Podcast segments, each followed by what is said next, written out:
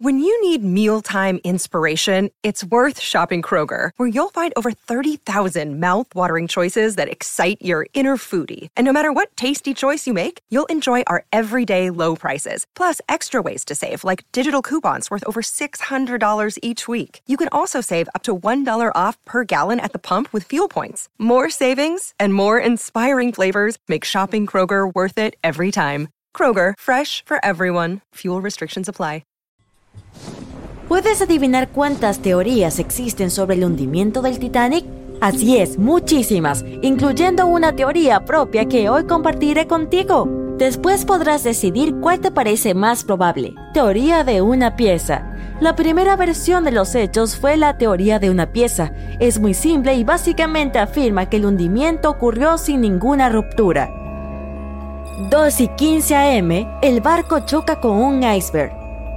2 y 18 am, las luces se apagan. El barco alcanza un ángulo de 45 grados y su hundimiento final en las profundidades del océano comienza rápidamente.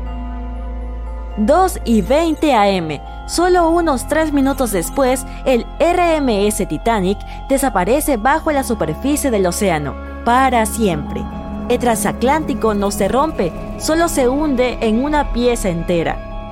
Por supuesto, esto no puede ser cierto. En abril de 1902, el Titanic no solo era el barco más grande del mundo, sino también el más grande jamás construido. Es difícil creer que un buque tan pesado pudiera haberse hundido sin romperse. Sería simplemente imposible. Bueno, no podemos culpar a las personas de aquel entonces. Antes de encontrar los restos, no había otras teorías. ¿Un momento? ¿O acaso si las había? Un día después de la tragedia, los sobrevivientes fueron entrevistados y hablaron de lo que había pasado.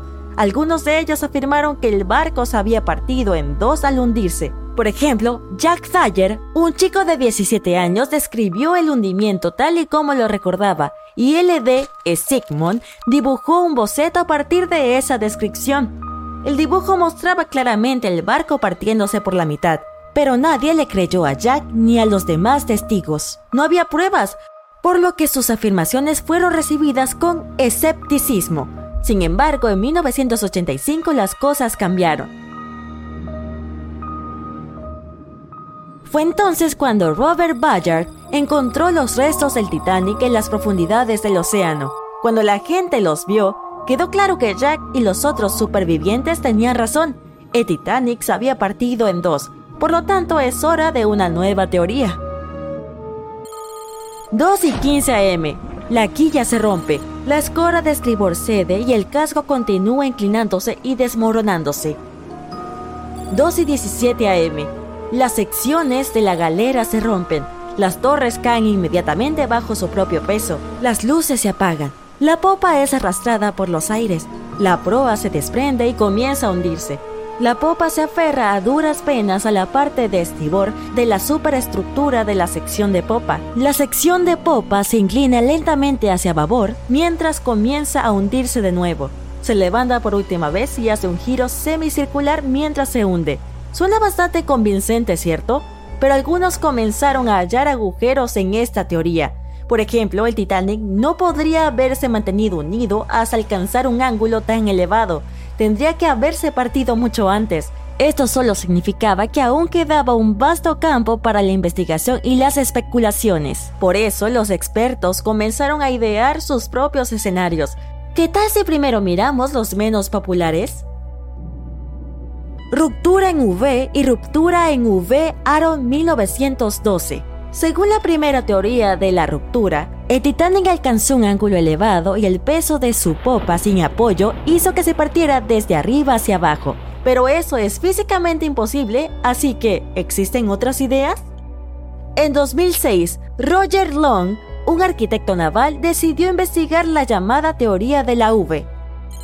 2 y 17 am. La ruptura comienza en un ángulo poco pronunciado, tal vez de unos escasos 11 grados. La estructura superior falla y comienza a resquebrajarse. En este momento, solo el doble fondo mantiene unido al Titanic.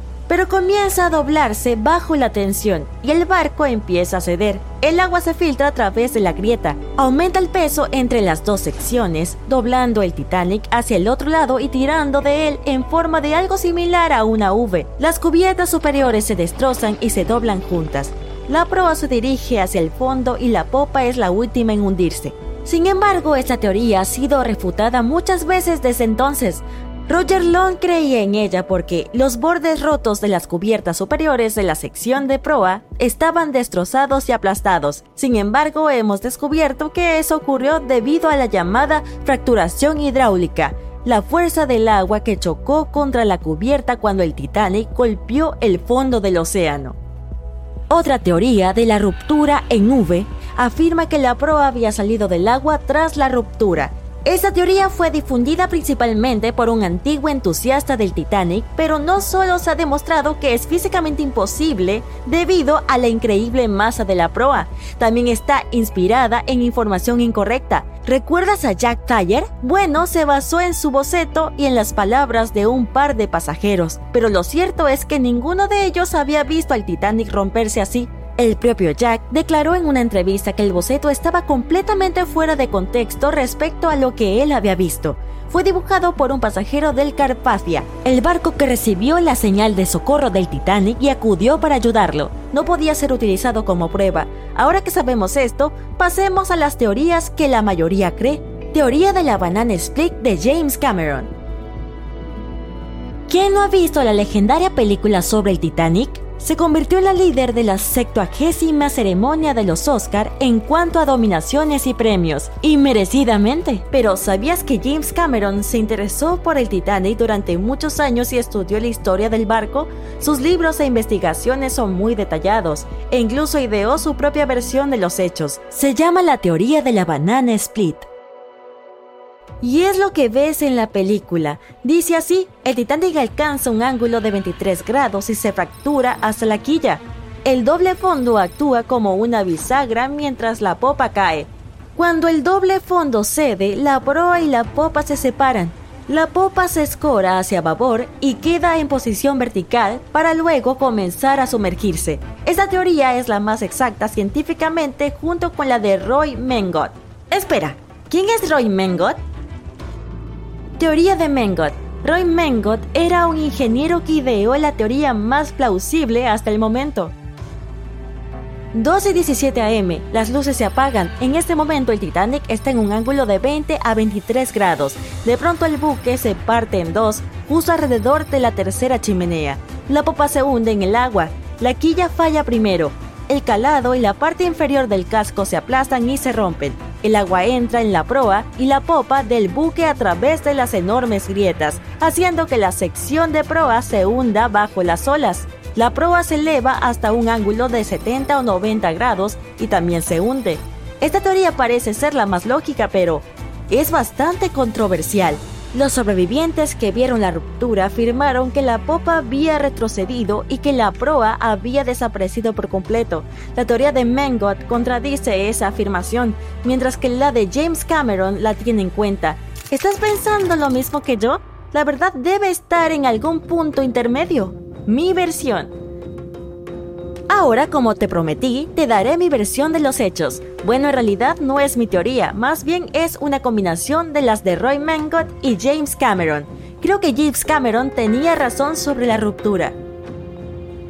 2 y 17 am, el barco está en un ángulo alto, las luces se apagan, luego se parte en dos, la proa comienza a hundirse, el doble fondo sigue unido a la popa durante más o menos un minuto. Una vez que el doble fondo falla, las dos partes se separan y la proa se hunde.